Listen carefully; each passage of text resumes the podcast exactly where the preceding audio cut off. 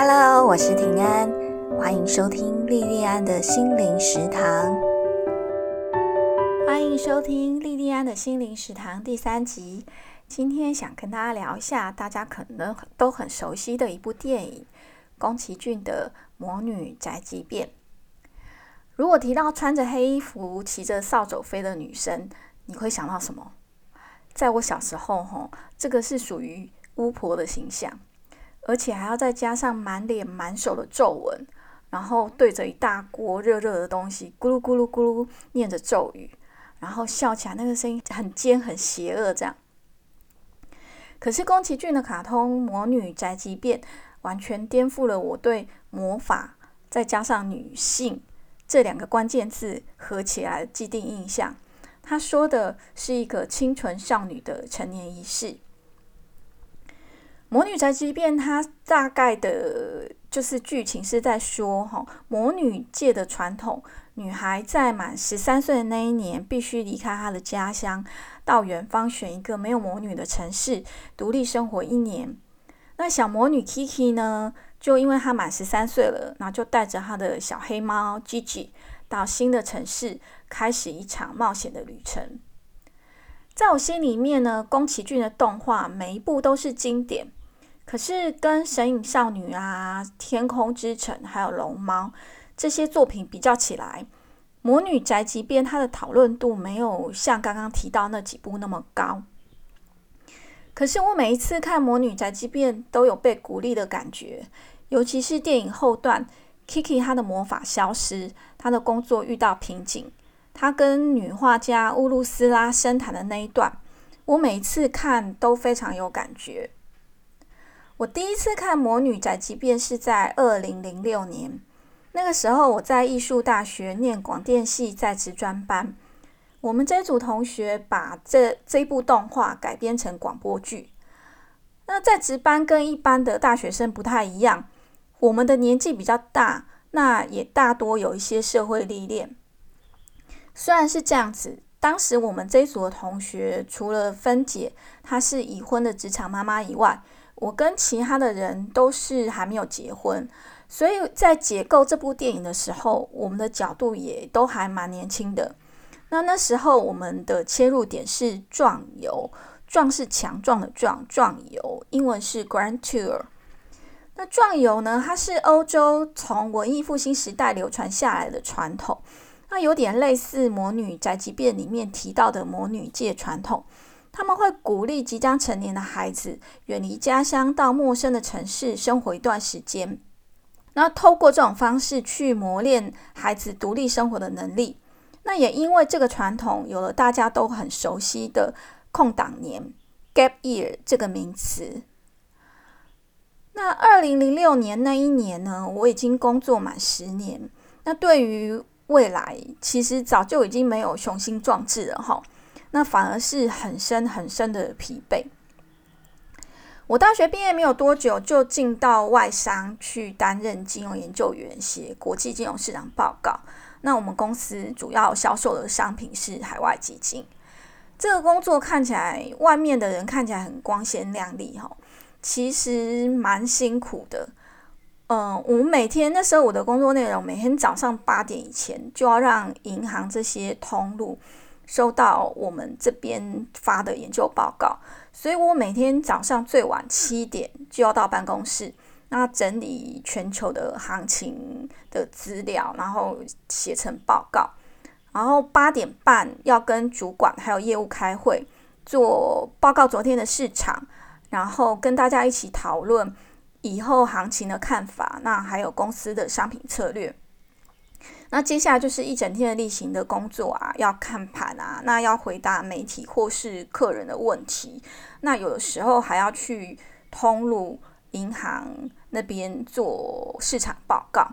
那每天有每天的报告以外，每个礼拜、每个月、每季，好，每三个月还有年度都有例行性的报告要做。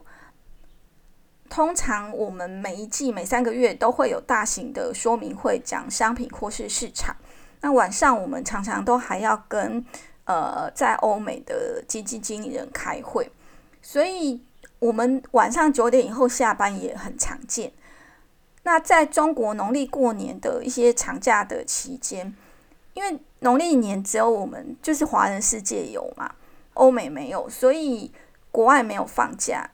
那我还是要一直在看市场。如果市场有重大事件的时候，我们随时都要 stand by，要回答客户或者是媒体打来的电话。像二零零一年美国九幺幺事件的时候，我这边是还好，我有一个同同事他是业务，他半夜三点接到他客人的电话，问他说：“呃，怎么办？那个纽约证交所被炸掉了，那他的钱怎么办？”这个工作很辛苦，你可能会以为薪水很高，其实也还好。我是在一九九七年进入这个行业，那个时候我的月薪是二十七 K，而且那个时候我对国际金融市场很不熟。虽然我大学的第一个学位念的是商学位，但是学校里面学的跟实务上差异其实蛮大的。我刚入行的时候，我不骗你，我连世界上几个大国家的主要金融指数是什么我都不清楚。那为了工作能够赶快上轨道，我每天都非常的努力，努力的工作，然后努力充实相关的专业，所以几乎每一天都是早上七点到办公室，晚上十点才离开。那假日也都没有休息，就这样工作非常多年，大概超过。半年一年，我工作就上手了。那上手之后是有比较轻松过几年，可是我的工时一直都很长。那渐渐的，我的整个人就觉得很疲乏。那二零零六年那个时候，我刚好是处在一个疲乏期，所以在看《魔女宅急便》的时候，呃，我大部分看到的就是 Kiki 她可以离开熟悉的地方，到一个远方的城市居游，觉得哦那个。蛮浪漫的，那就比较没有看到说，其实他 Kiki 他是远离他熟悉的地方，远离他的舒适圈，他面临的挑战其实并不小，需要的勇气也很大。那我今年在看《魔女宅急便》，我的身份已经不太一样了，主要的原因是因为我已经是一个妈妈，那所以跟二零零六年那个时候还单身的时候比，我看到的东西已经有很大的不同。那第一个是我很佩服魔女的父母们，他们有放手让孩子去独立的勇气。那也从 Kiki 在新城市里面的工作跟生活，看到我们在职涯里面的经营，还有遇到瓶颈的时候的处理。最重要的是，以一个妈妈的角色，到今年我当妈妈八年了，以一个妈妈的角色，我在看这部电影的时候，我也会想。诶，我的孩子，我的两个孩子可以从这部电影里面学到什么？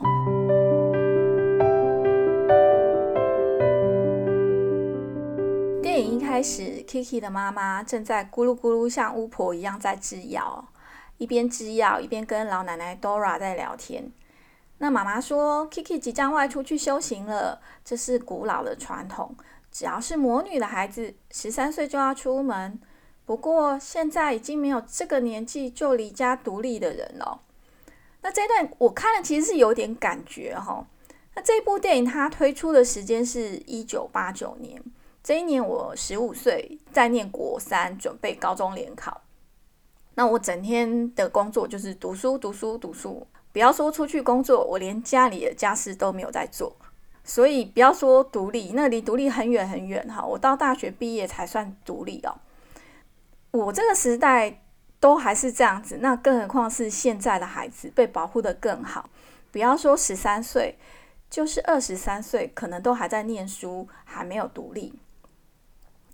接下来在 Kiki 的房间里，Kiki 跟他的黑猫 Gigi 的对话，我觉得蛮有趣的啊。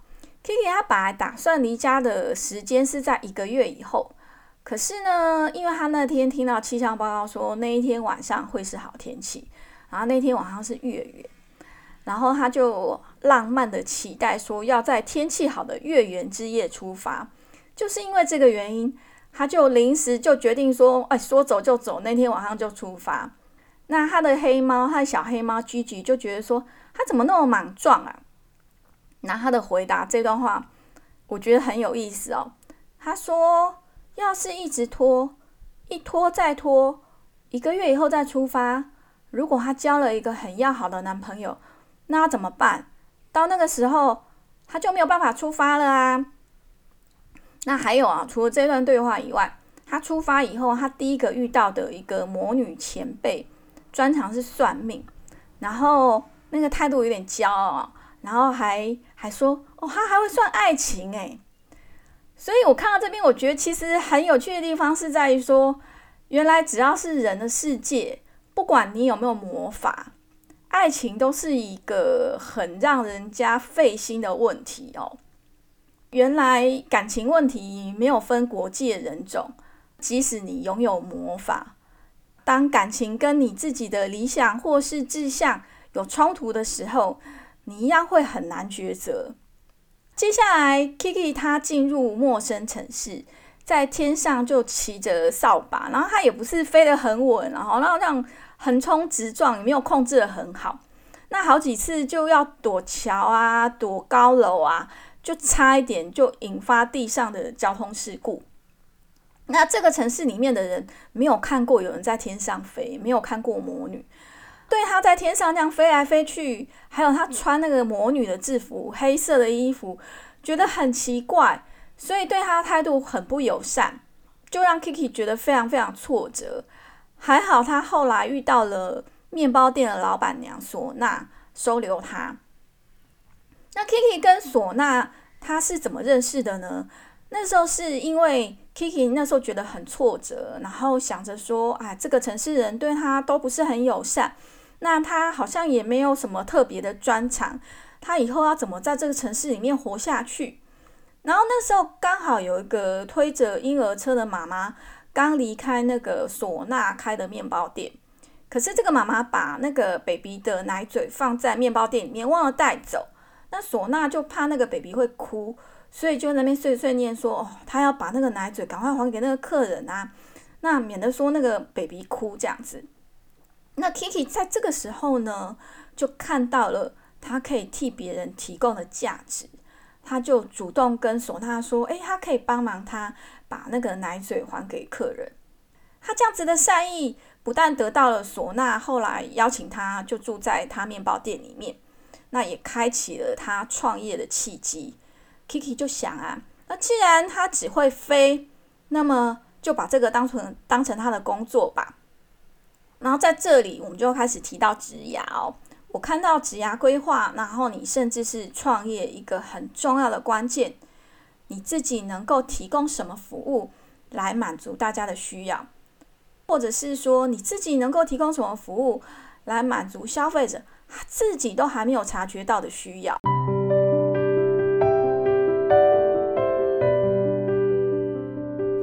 这样子正式在面包店里面开始了他的快递业务哦。他对每一个任务都非常认真负责的执行。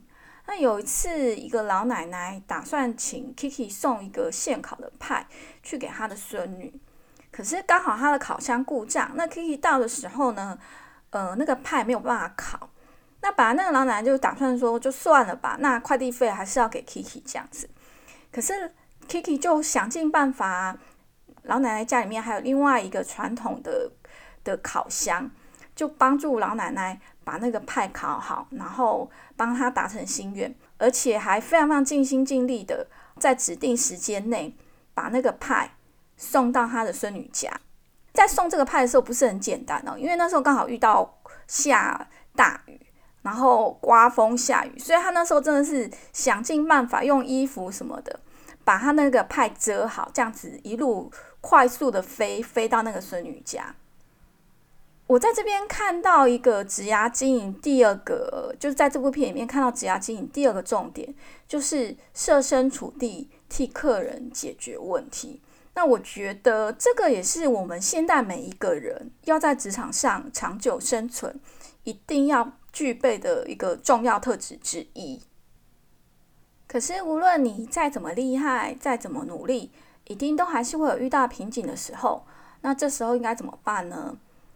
好，那 Kiki 因缘际会认识了女画家乌鲁斯拉，给了他很大的启发。那这一段也是我在看《魔女宅急便》的时候最喜欢的一段。乌鲁斯拉说：“其实魔法就跟画画一样，像她也常常有画不出来的时候，这时候能做的就只有原地踏步，除了画画还是画画。可是如果还是没办法的话，那就什么都不画啦，散散步，看看风景，打打瞌睡，或是什么都不做。时候到了，就会突然想动笔画画了。乌鲁斯拉这段话让我很有感觉哦。我自己长期的工作都是在写稿，以前是在外商的金融机构里面写研究报告。那去年有一段时间是在专业杂志社写稿。那我非常非常的喜欢文字，也长期都靠文字为生。可是虽然这么长的时间都靠文字在写字为生，还是常常碰到写不出来的时候。可是我有截稿压力呀，截稿以前无论怎么样，东西就是一定要生出来。那这时候我的处理方法就是不断的写，想到什么就写什么，那也不要去管说写出来的东西顺不顺。通常写出来之后，这些看起来卡卡的，然后有的甚至看起来完全没有关系的一个一个段落，再整理一下。往往就能够变成一个完整流畅，然后甚至是有一点观点的文章。虽然我已经很熟悉，就是遇到写不出来的时候处理方法，可是我去年在杂志社工作的时候，还是有遇到非常非常难以跨越的一个瓶颈。主要是因为那个时候我遇到非常严重的职场霸凌，那我的主管他私底下透过 email。然后有时候会公开在办公室里面，那种非常频繁的对我做人身攻击。那我一直在忍耐、忍耐、忍耐了好几个月以后，我每个礼拜只要到了礼拜天，我就会非常有严重，就会有非常非常严重的 Monday Blue，就是想到明天要去上班，我心里面就很沉重，非常的有压力。而且我发现，我已经到后来，我几乎已经没有办法写字了，已经没有办法写稿。我可能就是连一个完整的句子要写出来都有困难。我十几年以来都靠写稿为生。如果我不会写稿的话，那我以后还能靠什么为生呢？好，那《魔女宅急便》里面的 Kiki，她那时候就是有一段是在演说。他忽然之间不能飞了，然后他那时候有讲，他说：“如果没有魔法的话，那我不就是一个一点用都没有的人吗？”我去年遇到这个状况的时候，我的心情就跟 Kiki 的心情一样。那在这边，我想先岔题聊一下，就是我那个时候遇到职场霸凌的一个心路历程。我在我这个莉莉安的心灵食堂第一集的节目里面有稍微提过哦，就是我其实，在金融业呃工作了十几年之后，呃，后来又留在家里面当全职的家庭主妇跟全职妈妈十年，十年的全职主妇跟全职妈妈生涯之后，要再复出职场，我本来是没有信心说可以找到工作的。那没有想到说可以得到我那间公司老板给我机会，所以我非常非常的感激，也非常非常珍惜这个工作，然后非常非常的努力。可是就很倒霉，就遇到我的直属主管，然后会霸凌我这样子。那在那几个月被霸凌的时候，我不断的反省我自己。其实我那时候就是一直在想说。我到底是哪里做不好，很沮丧，然后也更加的努力，想要把工作做好。然后不管他怎么羞辱我，我都是回头先检讨我自己，说，哎，是不是我工作真的不够做的不够好？还有就是，是不是我什么抗压性不够强，所以会觉得很有压力、很难过这样子。其实那一段时间，我们那个部门的流动率其实还蛮高的。那大概是半年之内吧，就一直陆陆续续有人离职。那但不是每一个人离职的原因都是跟那个主管有关，有的人是因为他自己生涯规划。那有一些在我之前，像我在之前也是很短时间之内就走了两个。那他们有的是因为不是人或是其他的原因，这我就不是那么清楚。那是后来我自己。刚好有个机会到另外一间呃类似性质的公司去面试。后来面试到最高主管的时候，你知道这种面试要换工作，他们一定都会问一个问题，他就问说：“你为什么想要离开你现在这间公司，要找新的工作？”那我那时候有想了一下，哈。因为一般来讲，我通常在换工作的时候，我不会去讲前东家的坏话。那即使我是因为主管的原因要离职，我也不会去讲说哦那个主管怎么样。我通常都还是会呃编一个冠冕堂皇的理由，哈，就是不伤，就是不伤害任何人的理由，好去跟新任的主管讲。可是我那时候在。就是在那间公司待了几个月之后，我那时候忽然想清楚一件事情，就是工作这件事情其实是很长久的哦。那它其实跟结婚没什么两样，它是要长期跟里面的人相处，所以不要去强求人家给你工作。那要看看双方能不能合得来，能不能够长期好好的相处。所以我那时候就决定把被霸凌这件事情告诉那个主管。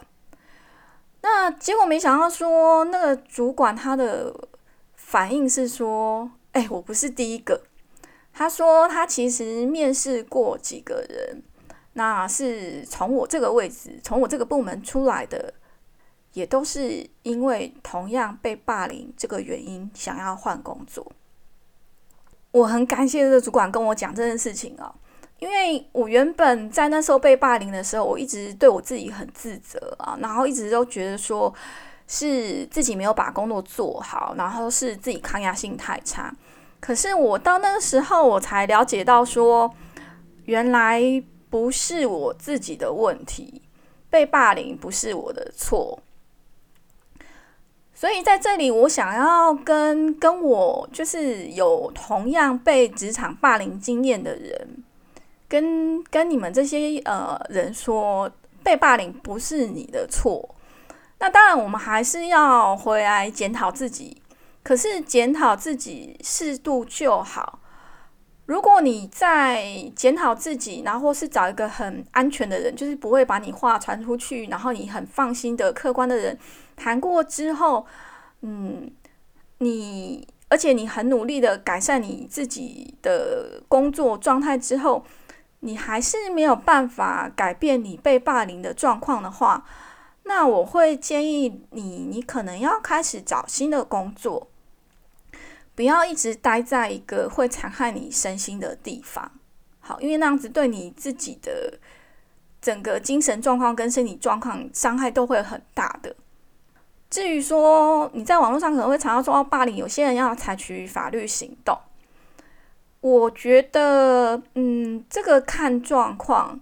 那我自己的想法是说，其实你要去告他，去采取法律行动，是要花很多时间跟精力的。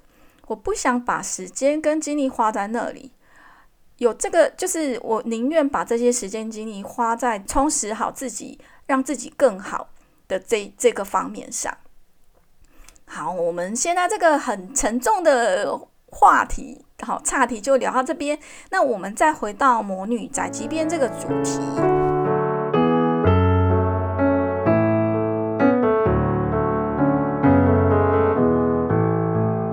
时候警觉到，我开始失去写东西的信心跟能力。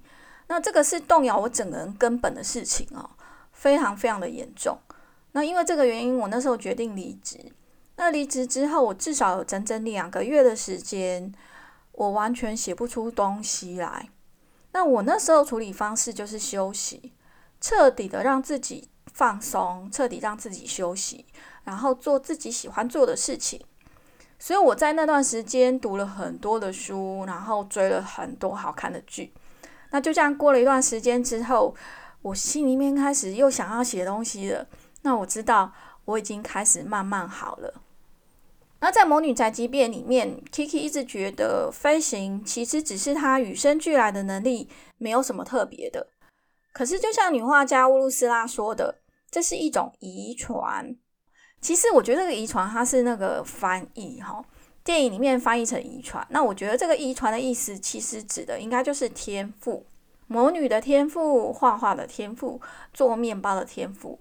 每一个人都有他与生俱来的天赋跟特质。我觉得能清楚知道自己的天赋跟特质的很幸福啊。像我，我就是从小就就是很乖很乖的小孩。然后就听着大人叫做什么，我就做什么。从小就淹没在大人跟社会的期待里面，随波逐流的一直过日子。然后活到中年之后，就发现说，怎么好像越活越空虚。三十几岁的时候，我虽然人家觉得说，哎，我这个工作很不错啊，头衔跟收入都还不错，可是我自己心里知道说我是不快乐的。然后那时候我自己才发现说，嗯，我可能没有依照我自己的特质在活。那我后来是因为透过写文章，然后抒发自己的心情，然后整理自己的思路，我才发现说，原来其实比我会写的人多的是。我并不是特别会写文章的人，可是文章写文字写文章带给我很大的安心感。既然是这样子，我就往这条路去走吧。人不是鸟，天生就不会飞。可是《魔女宅急便》里面的魔女，他们会骑着扫把飞行。我觉得这好像是一个隐喻，叫我们不要怕限制，要勇于超越自己。小魔女她离开她自己的家乡，到新城市独立生活。我觉得也是在鼓励我们要勇敢的脱离舒适圈。其实那个新城市不只是地理上的新城市，好，不只是地球上的某一个你不认识的城市、没有到过的城市。